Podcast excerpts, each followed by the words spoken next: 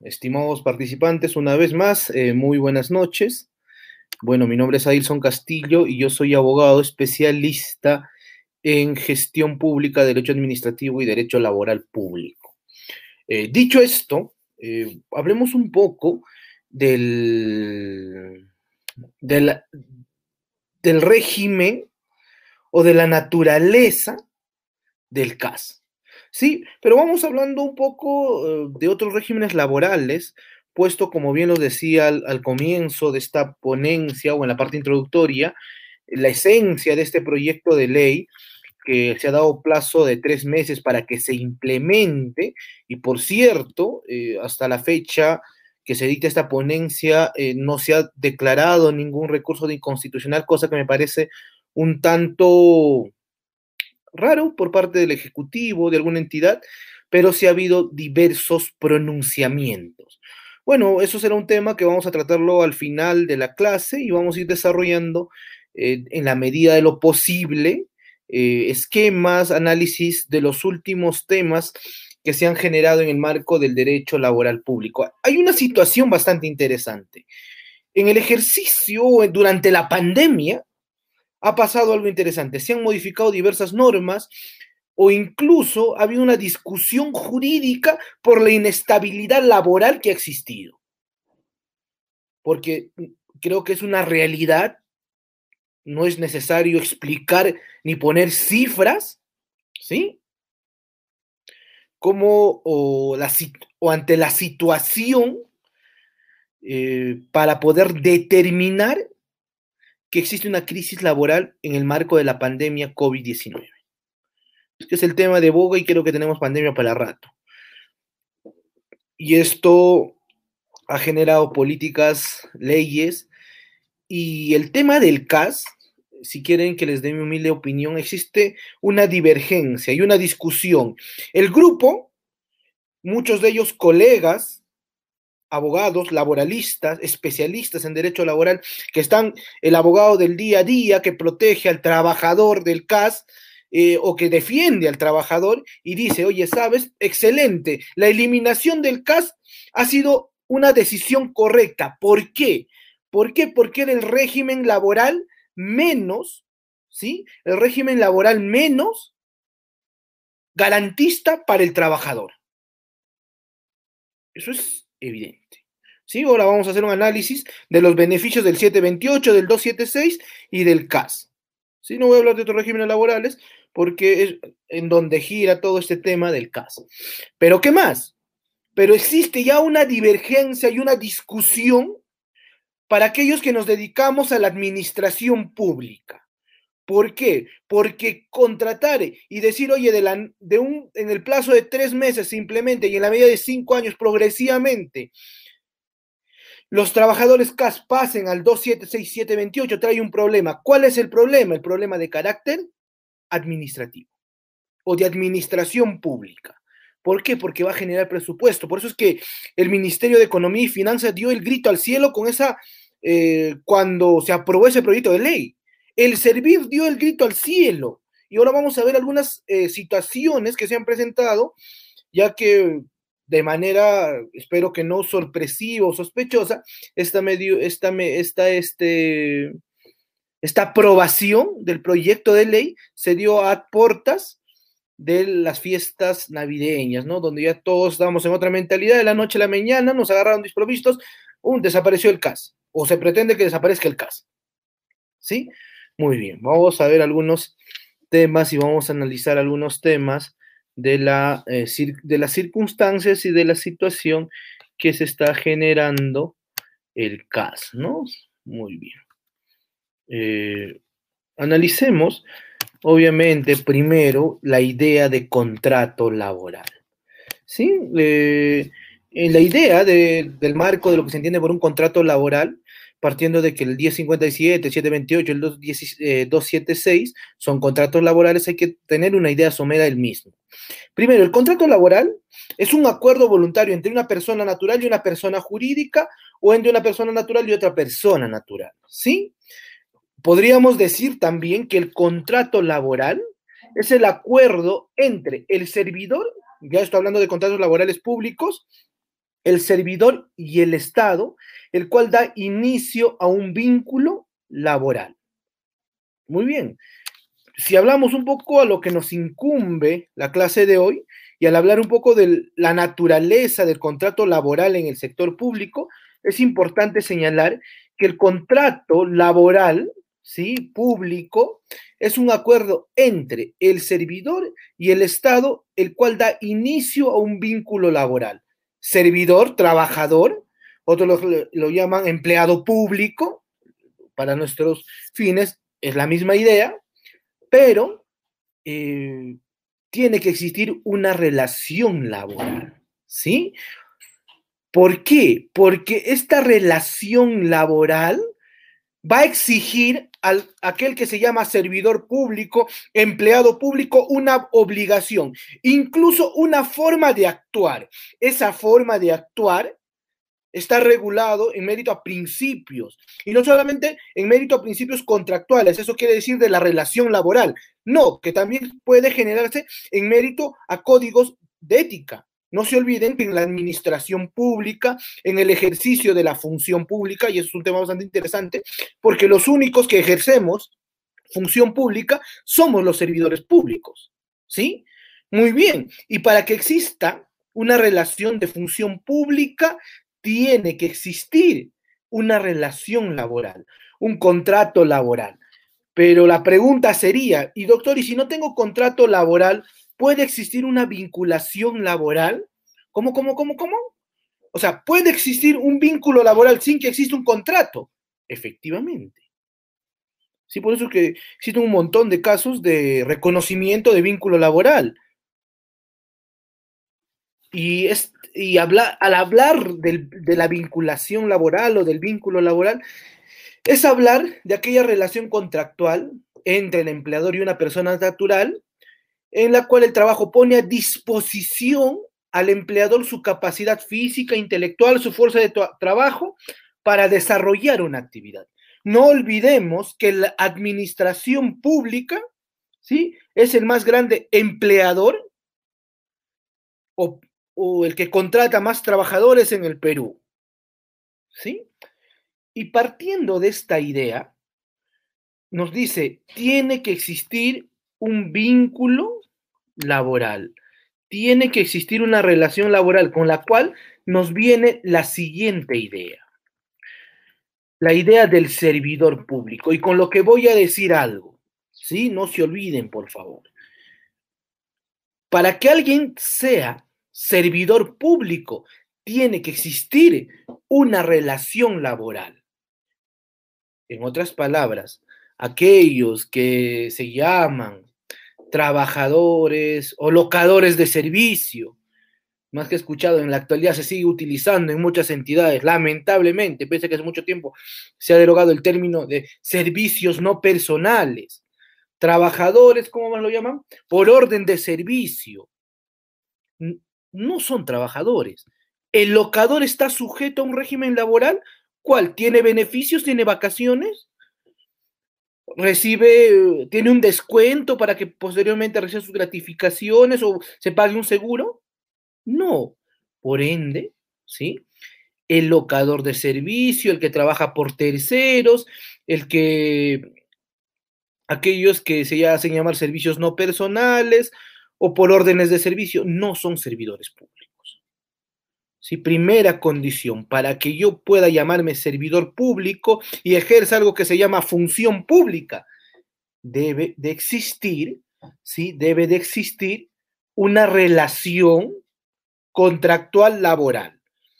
Entonces, doctor, ¿qué es la locación? Más adelante lo vamos a estudiar, pero la locación de servicios es un contrato civil. ¿Por qué? Porque hablando un poco, voy a retroceder una diapositiva para hablar un poco de la vinculación, y es algo que me eh, he olvidado. Es necesario que existan, ¿sí? Que existan tres elementos constitutivos para poder determinar un vínculo laboral y por ende un contrato laboral. Primero, la relación laboral. Se entiende por relación laboral, ¿sí? Aunque no, no exista o no puede existir un contrato que especifique, cuando, ¿sí? El, o, tienen, o se constituyan tres elementos. Primero, la prestación personal. Y entendemos por prestación personal como el elemento del contrato de trabajo o del vínculo laboral, el cual obliga, o existe una, por la cual existe una obligación del trabajador directa, concreta y específica para poder realizar ciertas actividades, las cuales, por la naturaleza de los contratos de manera general, ¿sí? no pueden delegarse ni pueden otorgarse a terceros. Incluso muchos tratadistas o especialistas en laboral dicen que es a título personalísimo, ¿no? Porque si no estamos, estamos ante otras figuras laborales, ante otras figuras de contrato, perdón. Otro elemento es la subordinación. Y cuando hablamos de la subordinación, ¿sí?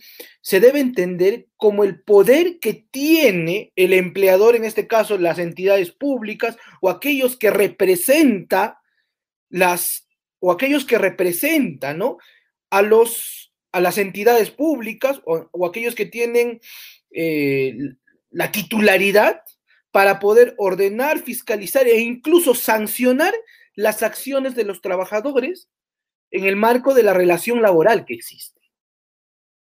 Por último, déjenme recordar, está allá, obviamente, la contraprestación, la remuneración. Yo trabajo a, a cuesta o de un salario, de un sueldo.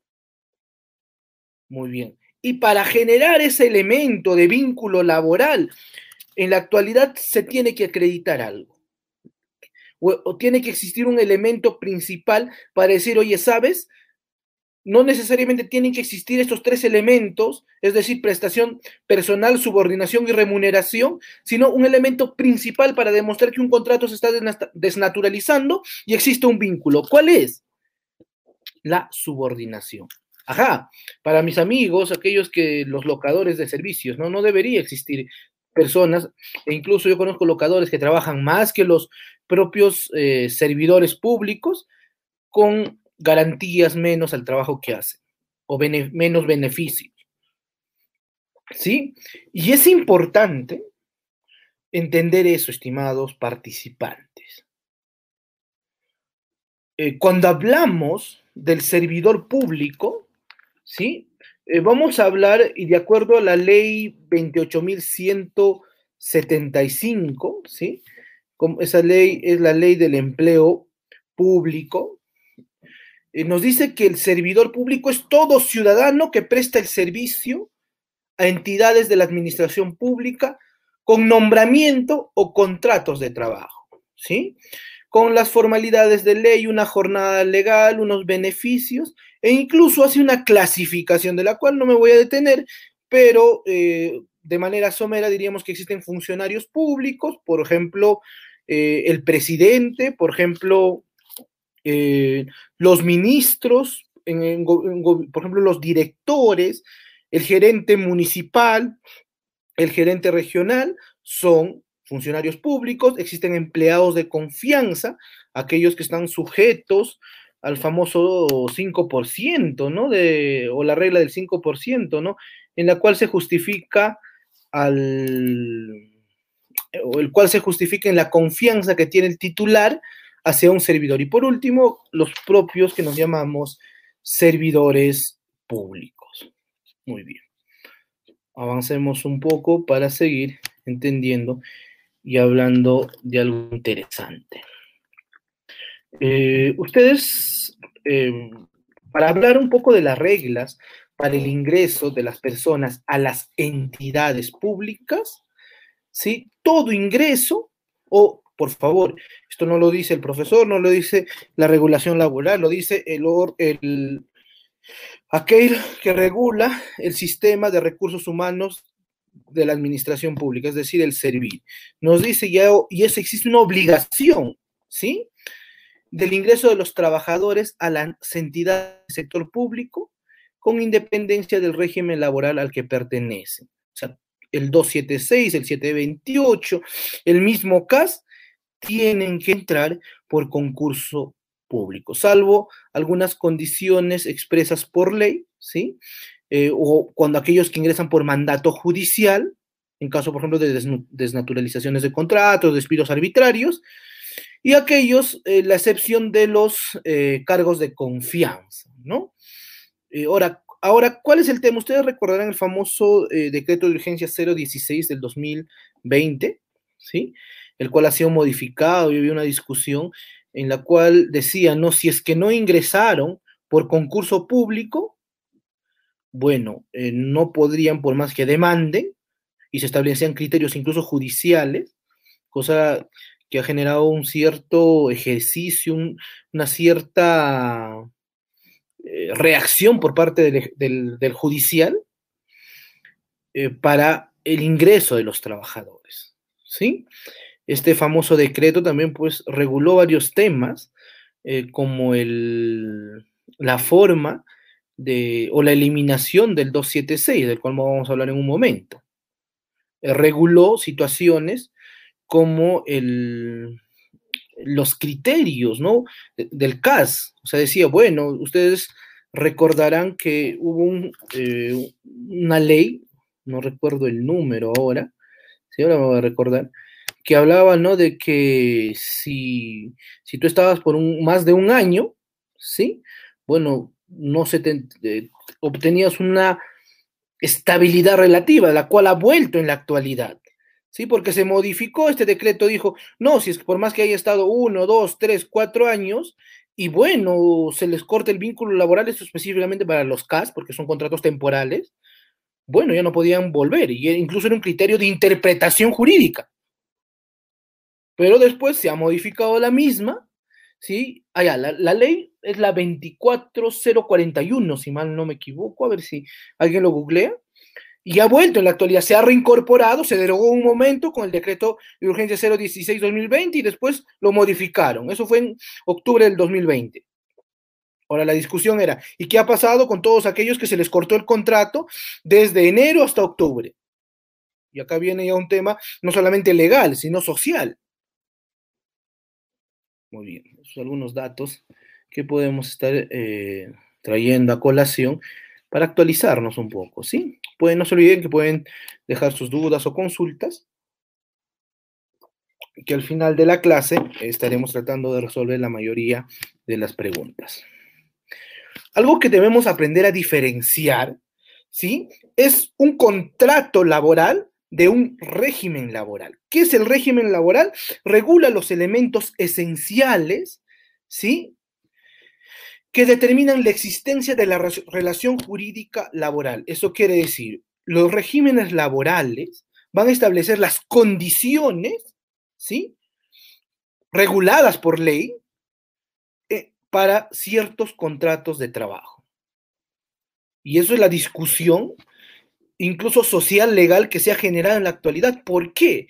Porque en la actualidad, en el Perú, conviven más o menos 15 o 16 regímenes laborales.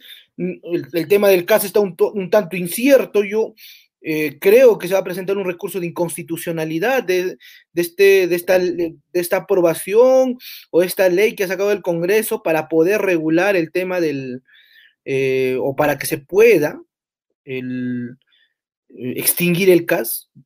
Espero que el tribunal haga un análisis correcto del mismo estaremos pendientes de, la, de las circunstancias, pero en la actualidad, bueno, eh, conviven en promedio 15 regímenes laborales, ¿sí? Pero para aquellos servidores públicos, porque existen regímenes general, el régimen en general, y el único que tiene carrera en la actualidad, o los dos únicos que, que tienen carrera es el 276, se llama justo eh, ley de la carrera administrativa, ¿sí? Y obviamente acá tendríamos que sumar también al 30.057 o la ley del servicio civil, ¿sí? Porque en la actualidad es un régimen que tiene una carrera, una forma de ascender de acuerdo a las circunstancias, al esfuerzo, a la preparación del servidor público, pero que no en todas las entidades públicas está eh, funcionando o que no se está aplicando en todas las entidades. Y están aquellos que no tienen una carrera, pero tienen un vínculo laboral. El 728 ¿sí? El régimen de la actividad privada y el famoso contrato de administración de servicios, o el CAS, regulado por el decreto legislativo 1057. ¿Sí? Y esto es algo interesante. ¿Por qué? Porque estos regímenes, tanto el 728 como el CAS, tienen una regulación tempo, eh, una regulación, ¿sí? Para actividades que pueden prestar los servidores públicos. Sin embargo, el régimen de la actividad privada es un régimen con mayor beneficio, con mayores cantidad de beneficios para el trabajador. Desde mi punto de vista, en estos regímenes generales del servidor público, es el régimen más garantista en cuanto a remuneraciones, en cuanto a beneficios laborales y otras prestaciones. El patito feo era el CAS, ¿no? Era temporal y encima no tenía los mismos beneficios bajo ciertas condiciones, de las cuales vamos a hablar en un momento, eh, en relación a los otros regímenes laborales. Y bueno, están los eh, de las carreras especiales, ¿no? Está la magistratura, están aquellos que, que regulan el tema eh, de los docentes universitarios, de los profesionales de salud, el tema de los fiscales, de los diplomáticos, eh, incluso de los militares y policías, ¿no? Ustedes recordarán que en este paquete de la eliminación del CAS hubo también el proyecto de ley, ¿no? Que, que los, el régimen de los fiscales, o el régimen que están sujetos los fiscales y los, y los magistrados o los jueces, pasen a un régimen especial o una modificación. Bueno, de eso sí no hablaron nada, ¿no? Debe entenderse porque, bueno, había algunos intereses. Yo no sé, espero que no. Y bueno, otros regímenes eh, laborales, que esté, por ejemplo, el cuerpo de gerentes públicos, aquellos que están sujetos a, los convenios de administración, entre otros. ¿Sí? Muy bien. De manera rápida, voy a hablar eh, de estos dos regímenes laborales, tanto del 276 como del 728, para entender un poco su naturaleza. Porque no se olviden que el que todos los CAS deberíamos pasar, si cumplen las condiciones previstas, al 728. Este régimen laboral eh, de la carrera administrativa eh, regula ¿no? un, un conjunto de principios, normas, procesos que regulan el ingreso, los derechos, deberes, incluso la ascendencia de los servidores públicos sujetos al 276. ¿Sí? Y además eh, mostraban una estructura que permitía calificar en mérito a la meritocracia aquellos que entraban, estaban sujetos a este régimen laboral. No se olviden que aquellos que están en este régimen laboral están sujetos a un régimen laboral estable.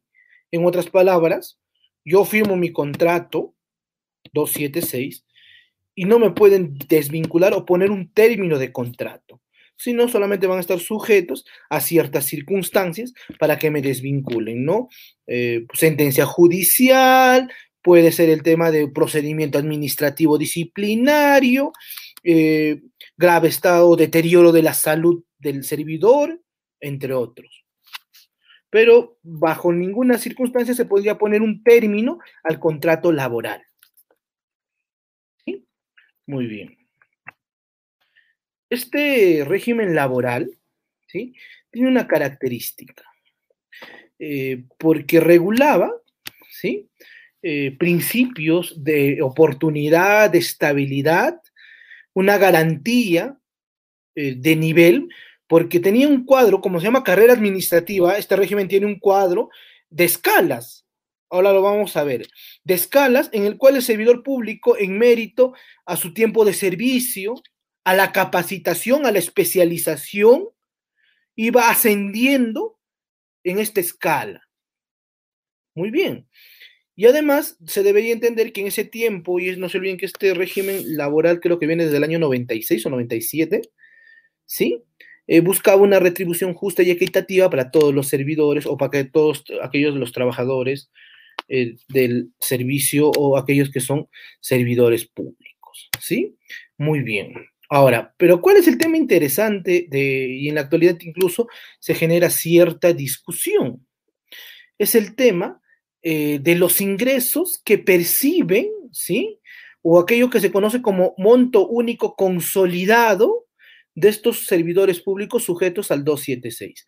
Si ustedes observan el cuadro, el monto único son sueldos o remuneraciones ínfimas, mínimas. ¿Sí? Y la pregunta es, pero yo, doctor, no conozco ningún servidor sujeto al 276 que gane 854, 600 soles, o sí, tal vez, ¿no? Lo que pasa es que estos servidores públicos en el transcurso de la historia, ¿sí? De su, carrera, de su carrera laboral, han tenido múltiples luchas, múltiples negociaciones, eh, y ellos han introducido una idea. ¿Cuál es la idea? El beneficio extraordinario transitorio, los famosos BET. ¿Sí? Y estos BET pueden ser fijos o pueden ser variables. Eso quiere decir que son incentivos, ¿sí? Que, que, reciben los servidores públicos por ciertas condiciones especiales, cargo de confianza, por ejemplo, acuerdos eh, laborales entre sindicatos, o incluso aquellos que se perciben a través del Fondo de Asistencia y Estímulo de los Trabajadores, el famoso CAFAE, ¿no? Pero en la actualidad, incluso en muchas ciudades, lo he visto en Ancash, lo he visto en Ayacucho, he visto casos en Arequipa, la Contraloría se ha pronunciado al respecto y nos dice que eso, eso que se ha consentido en un incentivo muchas veces viene a ser mayor, ¿sí? Mayor a la al monto único consolidado. Entonces, ya acá nos encontramos ante una discusión y una situación jurídica de carácter laboral. Ahora, hay otro tema. Este famoso decreto de urgencia 016-2020 prohibió, ¿no? El ingreso de los trabajadores, ¿sí? O que se vuelva a contratar trabajadores sujetos al régimen laboral 276. Servir se pronunció y dijo que si era posible, siempre en cuando hayan plazas vacantes. Ahora, con esta modificación, o perdón, con esta derogación del CAS diciendo que todos pasan al 276, nos encontramos ante una situación, ¿sí? Eh, en una situación, en un gozne, en un gozne, ¿sí? Y no sabemos la incertidumbre. Ahora, ¿van a poder pasar? O estas dos normas están contradiciendo. Si es que aprueban el caso, debo entender que este artículo se va a modificar, si van a poder contratarse, ya se va a quitar la prohibición de contratar al 276. Si no, bueno, seguirá válido eh, este régimen laboral, porque la idea era que todos pasen al 30.057, ¿no? La, la ley del servicio civil, ya que este régimen laboral es un tanto vetusto, ¿sí? Con ciertas situaciones, eh, pues, si ustedes ven el régimen laboral de estas personas, por lo general, no siempre, bajo ciertas circunstancias, son personas que ya tienen un grado de edad, muy pocos profesionales jóvenes vas a encontrar en sujetos a este régimen laboral, pero bueno, son las situaciones que se presentan. Eh, vamos a hacer algo, ¿sí? Voy a hablar del 728, de su naturaleza, y después hablamos de los beneficios de ambos y hacemos una comparación. ¿Qué les parece? ¿Sí? Oh, me siguen entonces. Voy a hablar un poco del 728. Eh, ahí está, esa es la prohibición que se hizo del 276, ¿sí? Y bueno, existía una prohibición, como les decía, eh, de, de, contratar este régimen laboral. Hubo modificaciones en octubre, como les dije, en este decreto de urgencia 16-2020, pero no estaba considerado el tema de la prohibición del ingreso del personal régimen 276. Muy bien, estudiamos un poco el 728, ¿sí? El 728 tiene una característica, o si quisiéramos hablar un poco de su proceso histórico, de alguna forma, podríamos decir que este régimen laboral, ¿sí? Eh, de la actividad privada fue eh, creado en un momento eh, o fue promulgado en un momento de bastante crisis en el Perú, ¿no? En los años, en el, 91, si mal no me equivoco. Y fue con la finalidad de generar un régimen garantista para impulsar la economía de las empresas privadas. Pero después se dieron cuenta que era un régimen que fácilmente se podía aplicar, ¿sí? Al régimen laboral, o se podía fácilmente aplicar al sector público. Ahora, hay un error que comúnmente se, se genera en el 728. Porque muchos dicen 728, allá es el personal obrero, eh, es aquellos que barren parques y jardines. No, es mentira. Hay un montón ¿sí? de trabajadores y de servidores públicos que son abogados, que son servidores, que incluso son funcionarios, porque no hay ninguna prohibición, incluso funcionarios de confianza que pueden ser contratados al 728, porque muchos dicen, CAS, no, puede ser 728, incluso le conviene para ciertos beneficios laborales, ¿sí? Y esta situación eh, ha generado que eh, existen algunos mitos. No, pues son servidores públicos que están sujetos a un régimen laboral privado. La diferencia entre el 276, la sustancial, es que ellos no tienen una carrera administrativa. En otras palabras, si yo entro al 2020 sujetos a un proceso, a un concurso público, obviamente, al 128 también se ingresa por concurso público, y eh, yo recibo, ¿no? Una remuneración de mil soles, muy bien, tú vas a poder terminar, salvo pacto en contrario o acuerdos entre el empleador y el trabajador, que muy pocas veces se da, con un sueldo de mil soles. Obviamente sujetos a todas las garantías que tiene el trabajador. Pero no existe una carrera, yo no voy a ir ascendiendo. Hice una maestría, tengo 20 años en el servicio, bueno, es un régimen que no tiene o no existe un avance, no existe un peldaño para seguir avanzando. Si se dan cuenta, acá está un cuadro, un gráfico que el mismo servicio sacó en el 2018, si, si no me equivoco, de los cuales hablaba la cantidad de profesionales, funcionarios, técnicos, auxiliares y obreros que estaban sujetos al 728. Muy bien, entonces eso para hablar un poco de este eh, contrato, de esta modalidad, ¿no? Muy bien, eh, algo que es importante señalar, ¿sí? Eh, o entender en relación a este contrato es que también se realiza un proceso de selección para los que van a ingresar este, este régimen laboral 728. Pero lo interesante es que existen ciertas condiciones, porque te dice, tiene que existir una plaza vacante o y presupuestada, o crear, habilitar dentro de tu CAP, de tu cuadro de asignación eh, de personal, ¿sí? Una plaza, y para que tú puedas eh, generar y se pueda ver el tema presupuestal, porque hay que entender, aquel que entró en 728, la regla es que va a tener un contrato laboral eh, indefinido, ¿no? Por, o permanente, como lo llaman otros. Pero puede haber ciertas situaciones, por ciertas condiciones, que el 728 puede ser un contrato a plazo determinado. Estas, por ejemplo, pueden ser cuando, y estoy hablando de la administración pública, porque la administración, eh, porque en las entidades o en las empresas, bueno, es muy común esto, ¿no?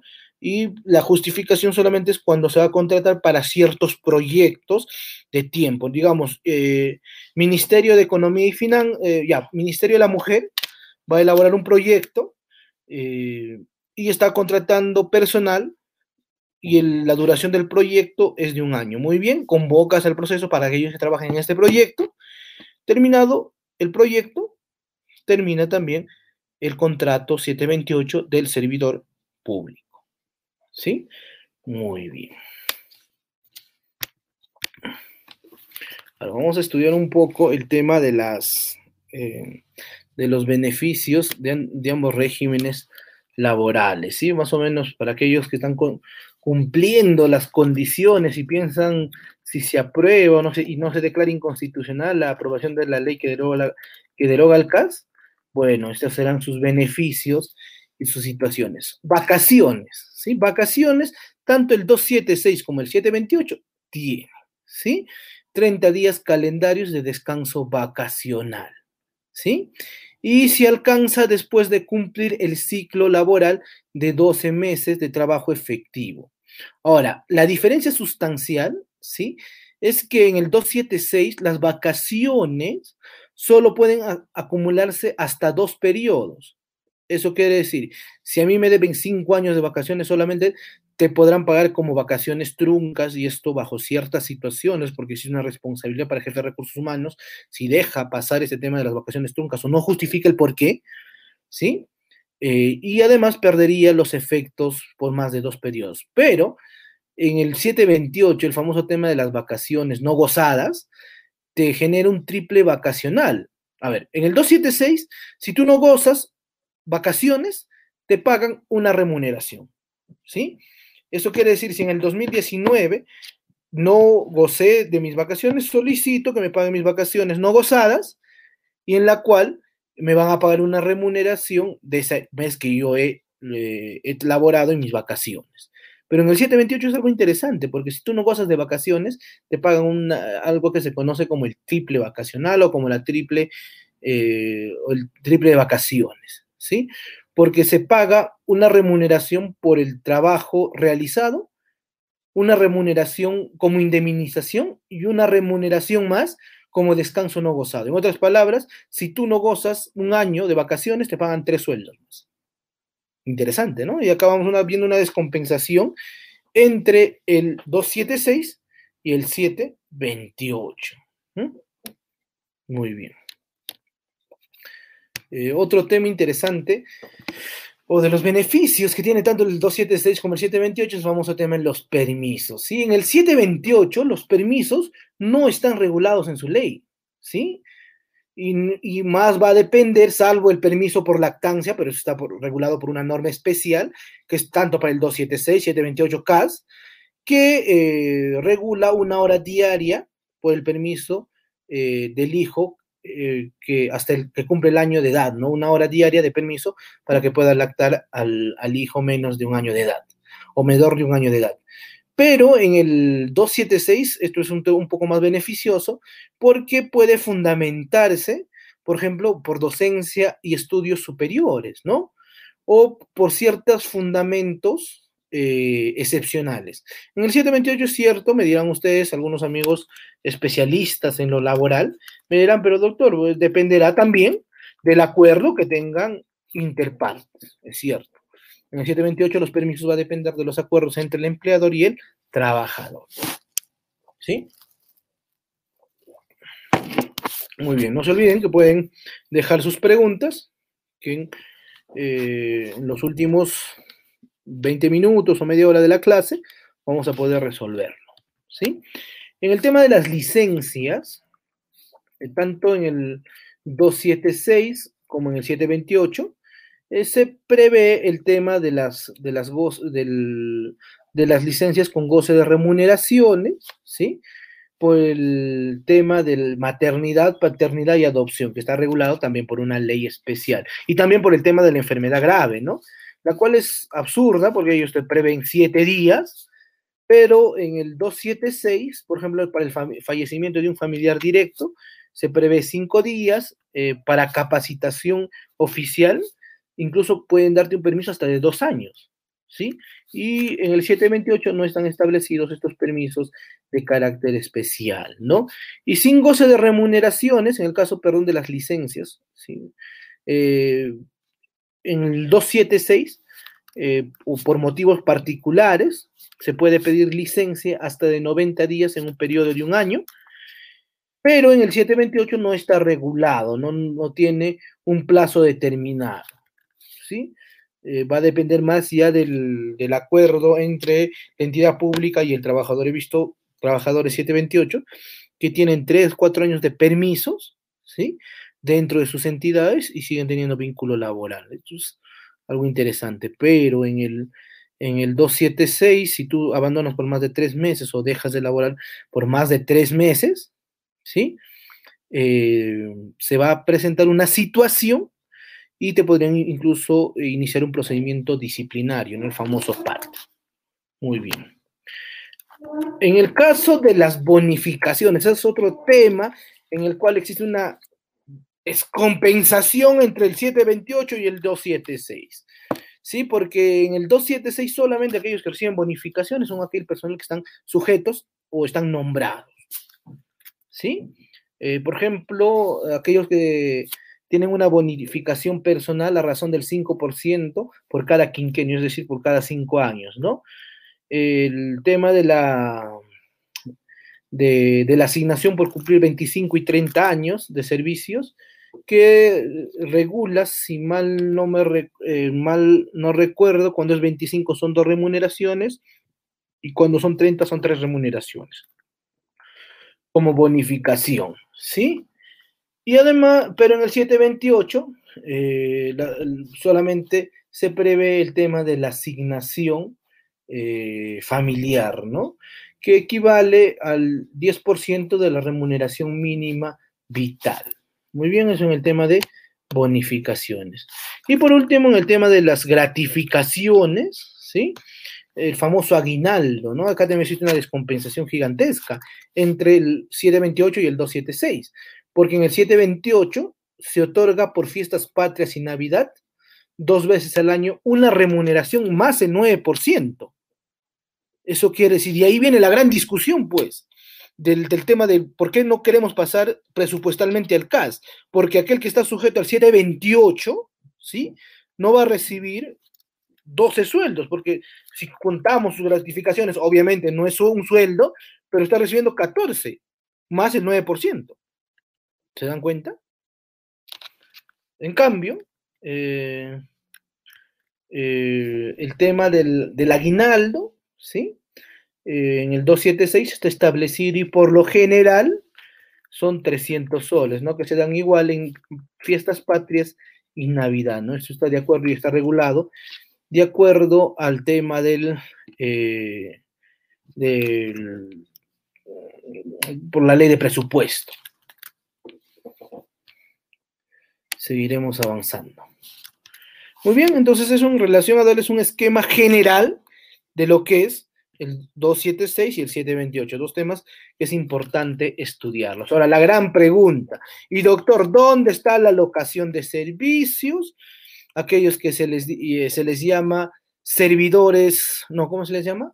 Eh, servicios no personales. ¿Cómo pueden utilizar estas alturas, 2021, el término servicios no personales? No existe. Eso se derogó, creo que en el año 2004, 2005, si mal no me recuerdo, y lo siguen utilizando.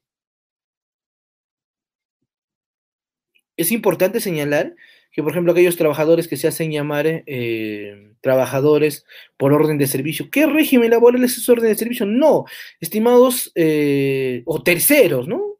El famoso tercero. Y ellos refieren justamente, ellos no son trabajadores. ¿Por qué? Porque ellos están sujetos a un contrato de carácter civil, ¿sí? Regulado en el 1764 de nuestro Código Civil. ¿Por qué? Porque se debe entender que el locador de servicios no cumple ninguno de los requisitos que establece ¿sí? el contrato eh, laboral. Subordinación, prestación personal y remuneración. Bueno, ese pago que se genera es una contraprestación, es un pago. ¿Sí? Y en, ese, en esa situación, y, como les comentaba hace un momento, los locadores de servicios, pues están, ellos no tienen ni estabilidad, no tienen ni beneficios, ni bonos, y hacen el mismo trabajo, incluso más, que los que están sujetos a un régimen laboral. ¿Sí? Incluso ni seguro creo tienen. Hace un tiempo tuve un caso, hace unos dos, tres semanas, me comentaron un caso de un locador, pues que se había contagiado de COVID, y vemos, obviamente, el locador no tiene un seguro, no tiene un seguro del cual si tiene un 276 y un 728, el cual está estipulado por ley se paga. E incluso no tenía un seguro nacional. Entonces nos ponemos ante esas situaciones. ¿Es posible contratar a, servidores públicos por locación de servicios? Es obvio que no. O sea, yo no entiendo, pero lamentablemente en la praxis se da así. Incluso a los propios locadores les hacen firmar, ¿no? Les hacen firmar asistencia, tienen que ir a, trabajar, están en trabajo remoto. ¿Qué? O ¿cómo un, locador de servicios va a hacer trabajo remoto? Ellos entregan productos. Su, servicio está para una situación determinada. Pero bueno, eh, yo también he sido locador de servicios muchas veces y la calle hace que, bueno, estemos sujetos a esa situación, ¿no? Ahora, ¿qué es lo bueno del locador de servicios? Pues que puede trabajar un día en un sitio, otro día en otra entidad pública, otro día en otra entidad pública y no hay ningún problema. ¿Sí? Entonces, ¿por qué? Porque él, al no ser servidor público no está en la, en la, condición de la doble remuneración. Bueno, eso si quisiéramos sacar un beneficio, los locadores de servicios, esos, ¿no? Muchas veces preferim, preferimos, a veces lo llamamos asesores externos, ¿no? Entonces, bueno, si es que vas a tener esa condición, yo voy una vez a la semana, presento mis productos, mis informes, o realizo cierta actividad específica no sujeta a subordinación. Bueno, puedo realizar ese tipo de actividades. ¿Sí? Muy bien.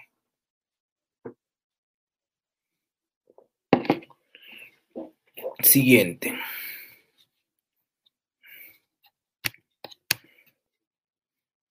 Ahora sí hablemos del, fondo, ¿no? De la carnecita de nuestra, de nuestra, a ver, de nuestra clase, ¿no? Eh, el CAS, el famoso CAS. Vamos a estudiar un poco su naturaleza, eh, porque el CAS está normado por el decreto legislativo 1057 ¿sí? Y la característica, si se dan cuenta, la gran cantidad de servidores públicos, y había una discusión incluso, ¿no? Si se podría contratar el famoso personal obrero en el régimen laboral CAS. Y el servir en el 2019 dijo que sí, excepcionalmente, siempre en cuando se justifique y no se contrate por 728. Pero bueno, es otra discusión jurídica del cual no voy a hacer cambio porque si no voy a salirme por, las, por la tangente, ¿no? Muy bien. Primero, hablemos un poco de la selección y de la contratación de esa. Eh, todos, incluso los CAS, entran ¿sí? a la administración pública por concurso público. ¿sí?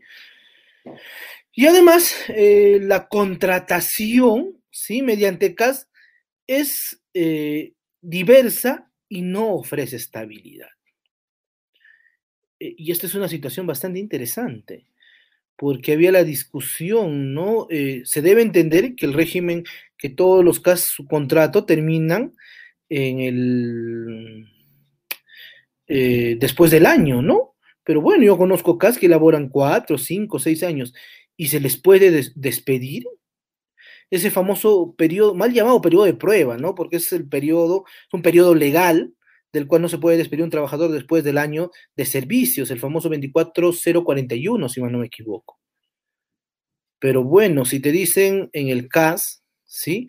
A los tres o a los cuatro meses, muchas gracias, el tiempo de duración de tu contrato, eh, no existe una obligación de renovación. Ojo, ¿ah? no existe una obligación de renovar contratos. Eso es importante. Eh, incluso en el marco de la pandemia, es un tema social, ¿sí? Eh, social en el sentido de que muchos trabajadores, ¿sí? Han sido, entre comillas, despedidos, porque el término es incorrecto, es despedidos, porque no se les despidió. Terminó su contrato y bueno, no se les renovó. Extinción de contrato sujeto al plazo. ¿Es ilegal? ¿Es inconstitucional? No, bajo ninguna circunstancia. Por eso es que la discusión en toda la pandemia, y no sé si alguna vez en, acá con INAGEP o con otra plataforma que me han visto o me han podido ver, eh, mostramos esa, esa postura, ¿no? Si bien es un tema social, el tema del, de la no renovación de contratos, las entidades públicas no tienen una obligación de contratos. Incluso hubo un momento en el mes de septiembre, no, eso fue en junio o julio, creo, del 2020, cuando el Congreso presentó un proyecto de ley eh, que durante la pandemia no se podía extinguir los contratos sujetos a, a, 276, perdón, a 1057. Pero no se aprobó, ¿sí? Y eh, Mm, no se dio un, eh, no se aprobó y quedó en el gozne y bueno, no se seguían renovando los contratos de los trabajadores CAS, ¿no? Eso es un tema que me parece interesante entender, ¿sí? O regular en esa situación. Muy bien. Vamos, a, vamos viendo algunos otros temas, ¿sí? vamos. Ya saben que pueden dejar sus preguntas, no hay ningún problema. Ahora hablemos un poco del tema eh, en el, de los beneficios, porque es el tema que nos incumbe en la clase de hoy, ¿no? Hablábamos del régimen laboral CAS y cuál es la situación jurídica, cuál es la situación que convoca a los CAS, ¿no? Muy bien, hablaremos un poco de eso. Primero, los CAS gozan de vacaciones. Incluso, estimados eh, participantes, les, puedo señalar, les puedo... ¿Qué pasa, doctor, si me, eh, me despidieron a los cinco o seis meses? ¿Puedo percibir mis vacaciones, eh, mis vacaciones no gozadas? Sí, proporcionalmente. No se olviden eso, ¿eh? Eso es algo clave que muchos servidores públicos no saben. ¿Sí? No, no me recuerdo ahora la ley que aprobó esa situación, pero si es que yo trabajo, digamos, ocho meses en casa, me, me despiden, muy bien, no hay problema, pero recibiré eh, mis vacaciones no gozadas, ¿no? las mal llamadas vacaciones truncas. Eh, y por otra parte, eh, se puede el famoso fraccionamiento, ¿no? Del descanso vacacional, ¿no?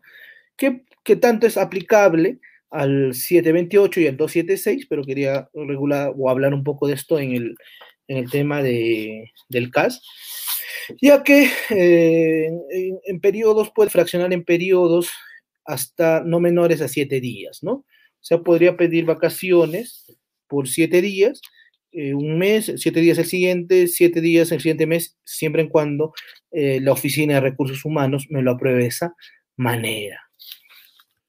Muy bien, siguiente. Eh, puedes solicitar incluso adelanto de vacaciones. Cuando aún incluso no se haya cumplido el año de servicio, el trabajador CAS podrá pedir un adelanto de vacaciones. Ahora, existe una obligación de que se le entregue o que se adelante vacaciones, no, depende de la entidad pública, es potestativa. ¿Sí? O sea, es un, es un derecho, pero que está sujeto a la potestad de la administración pública. Muy bien. A ver, ¿qué más? Ah, el famoso aguinaldo, ¿no?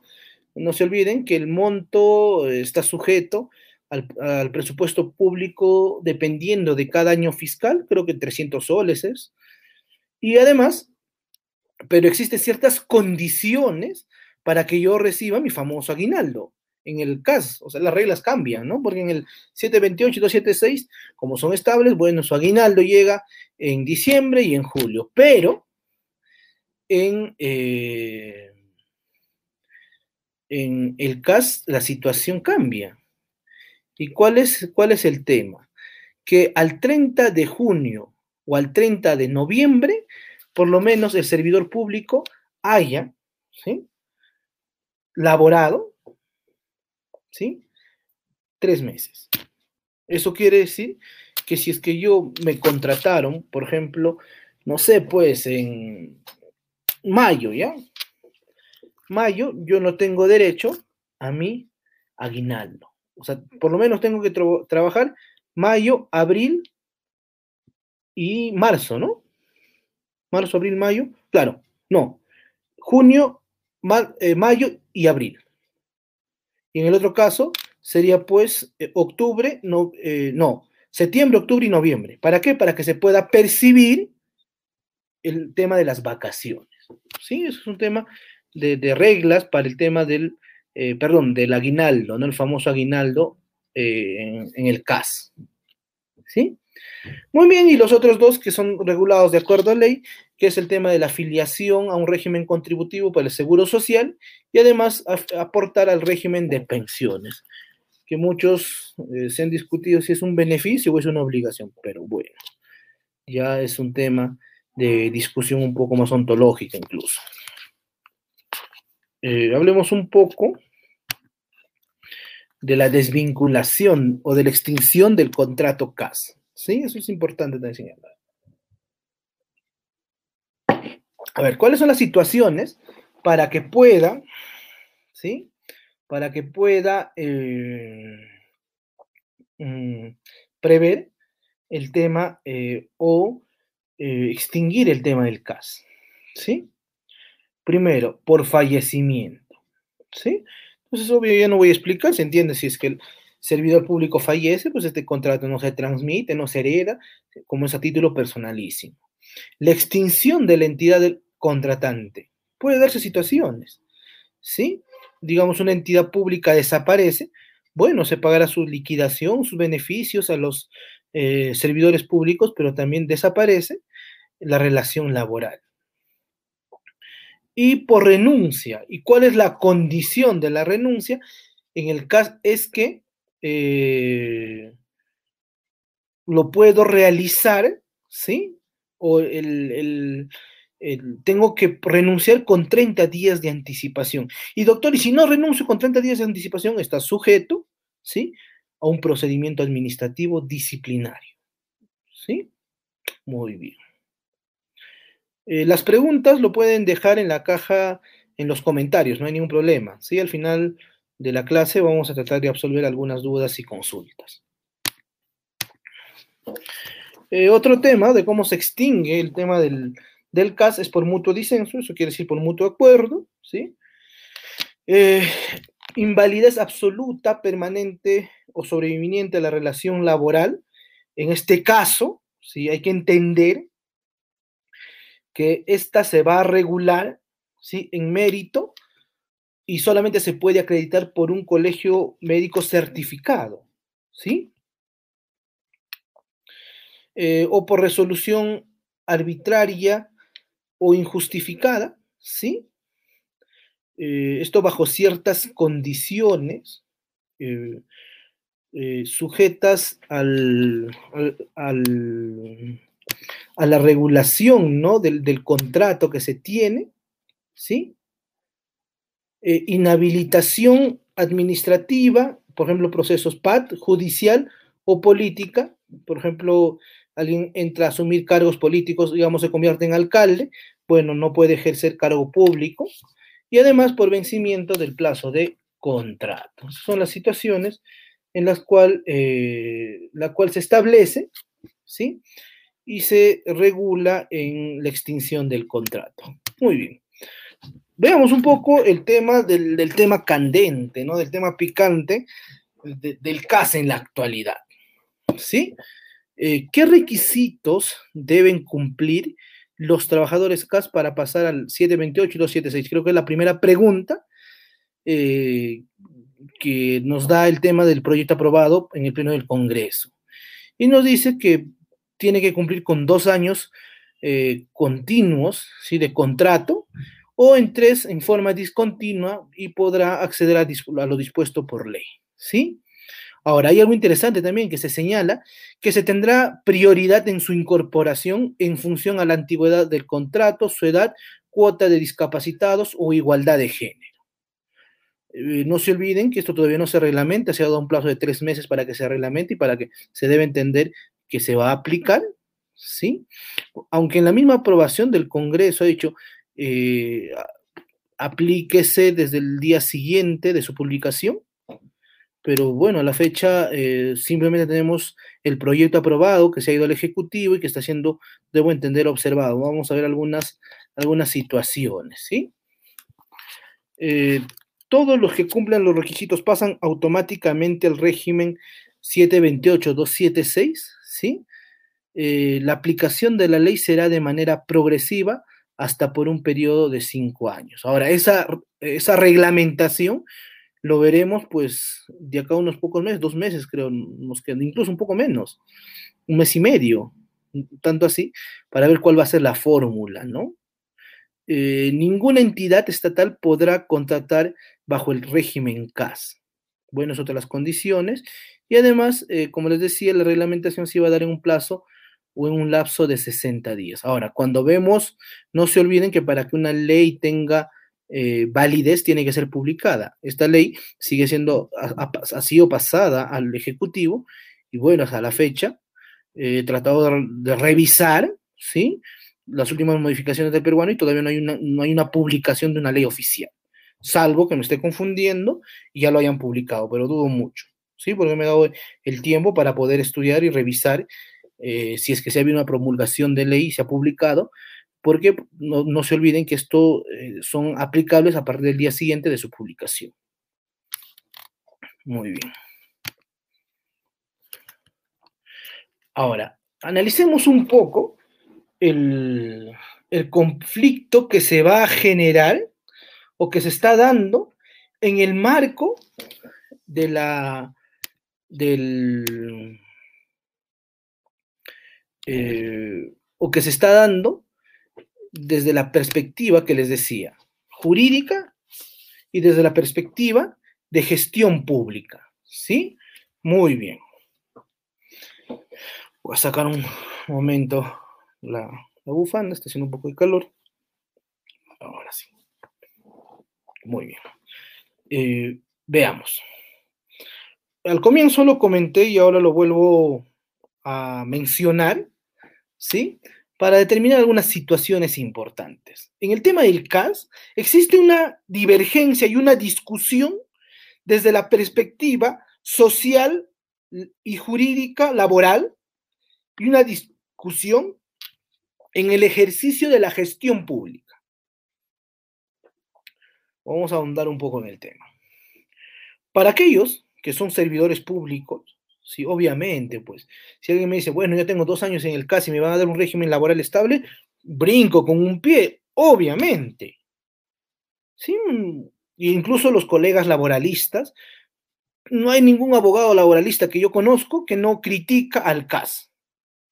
¿Sí? No conozco un especialista en laboral siempre dice, oye, ¿sabes el caso un régimen, el patito feo, es un régimen poco garantista, que no da beneficio a los trabajadores, que sus condiciones son rígidas, que no te da una previsión del, del plan de vida del trabajador, etcétera, etcétera. Muchas veces se ha discutido eso. Y si me dicen, ¿sabes? De la noche a la mañana, bueno, con la aprobación de esta ley voy a pasar al caso y voy a estar estable, qué bueno. Pero ahora viene la siguiente discusión ¿sí? ¿Cuál es la discusión? La discusión de aquellos que asumimos la función pública o de aquellos que estamos encargados, ¿sí? Encargados de, de afrontar y de tomar las decisiones de carácter político legal. ¿Sí? Muy bien. Es importante señalar lo siguiente, ¿sí? Eh, porque desde la perspectiva jurídica, excelente, garantista, los mismos congresistas lo han dicho, pero la, la problemática viene en lo ejecutivo, pues.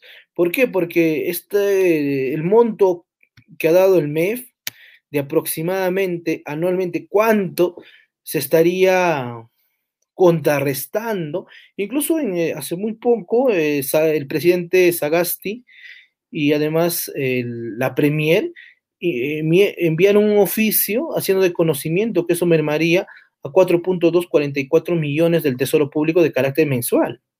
¿Sí? El asumir esa responsabilidad. ¿Por qué? Porque tendríamos que afrontar pagos por concepto de gratificación, bonificación de escolaridad, CTs, incentivos. Solamente en ese tema se va a 4.244 millones. Aprox. Y ahora eh, viene la discusión. Desde la perspectiva, ¿sí? Eh, el Congreso tiene la facultad ¿sí? Eh, la facultad de modificar o de aprobar presupuesto, de modificar o disponer presupuesto, sería el término correcto, disponer presupuesto, no, es una potestad exclusiva del Ejecutivo. Y ahí viene una cierta incongruencia, la primera discusión, ¿no? O sea, porque el MEF dio el grito al cielo, ¿cómo es posible, no? Millones de soles desde mi humilde perspectiva, podríamos ponderar eh, otro elemento importante, ¿sí? Eh, otro elemento importante del CAS sería el tema de que va a haber un gran bloque de trabajadores, eh, estamos hablando más o menos de un cuarto de millón, si mal no me equivoco, o 270 mil trabajadores que van a ocupar plazas de puestos estables. Ahora, la discusión política que viene la siguiente, dos elementos, la meritocracia y el, los puestos para los próximos servidores públicos o los próximos profesionales, porque eso quiere decir que no vamos a tener 270 mil plazas más para los nuevos trabajadores. Y ahí viene otra discusión de carácter social política. El servir se ha agarrado de otro elemento, ¿sí? El servir se ha agarrado del elemento de la meritocracia. ¿Dónde queda la meritocracia? Desde el 2014 hasta ahora estamos que nos sacamos la mugre, sancionamos, porque no existe un plan de meritocracia.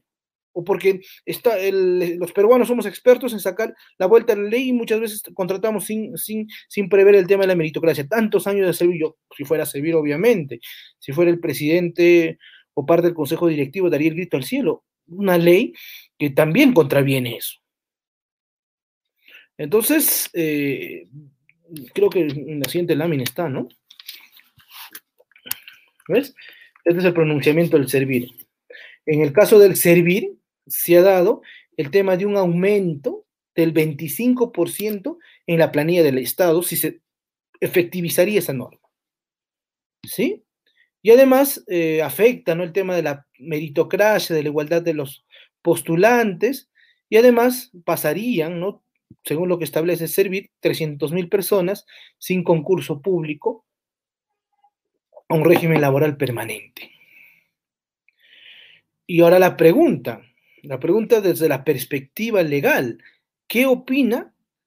Porque hasta la fecha he tratado de revisar las noticias, como les decía, nadie ha presentado un recurso de inconstitucionalidad. Y la pregunta es, ¿de verdad es si se presentara un recurso de, constitucional, de, inconstitucionalidad, perdón, ¿qué declararía el Tribunal Constitucional?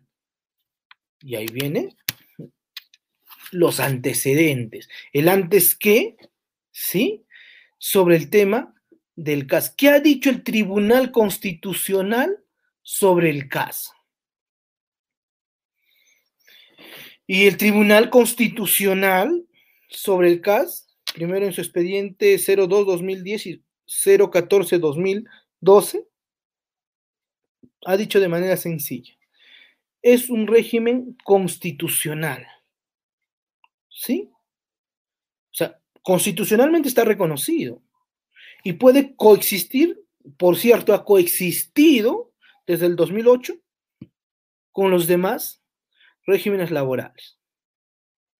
Ha habido, obviamente, en el, creo que en el 2010, después en el 2013, hubo ciertas propuestas, ¿no? De eliminar al CAS a la fecha no se ha eliminado. Es un tema de boga, es un tema, no sé si es una medida populista, no soy quien para cuestionar esa situación, pero sí que ha generado una cierta discusión a la idea de gestión pública. ¿Sí? Porque nos trae conflictos, ¿no? Ahora se elimina el CAS, ¿sí? ¿Y ahora qué hago? O sea, ¿qué, qué realizo? ¿Cómo contrato? Y el jefe de presupuesto va a decir, pero no tenemos dinero, pues. ¿Con qué contratamos 728? ¿Qué va a generar eso? Que ya ni los contraten ni por 728 ni por CAS. Los van a contratar a todos por locación de servicio. Porque, bueno, vamos a sacarla, ver la forma porque las entidades públicas tienen que autosustentarse. No se olviden que existe un ejercicio de la planificación presupuestal y de la, planificación de recursos humanos en el marco del ejercicio de la gestión pública. Y eso es la, discusión en boga, ¿no? O sea, ¿qué hacemos? ¿Cómo, cómo nos, presentamos ante esta situación? ¿Sí? Y bueno, ¿qué realizamos? Para poder, eh, ¿cómo vamos a afrontar? Porque, bueno, el, aquel que es trabajador siempre dirá, pues bueno, me beneficia, pero no siempre es funcional a nivel de administración pública. Hace un tiempo leí un, un párrafo que me voy a atrever a, citarlo, ¿sí? Eh, de un filósofo medieval que decía que lo que es bueno para el panal no necesariamente va a ser bueno para la abeja. ¿Sí? Estamos en ese gozne, estimados participantes. Estamos en ese gozne de que si de verdad existe un ejercicio de gestión pública que va a poder contrarrestar y adaptar la medida que ha tomado el Congreso. Mientras eso, bueno, hasta que se nos reglamente, deberemos entender que todavía se siguen mandando procesos CAS, ¿no?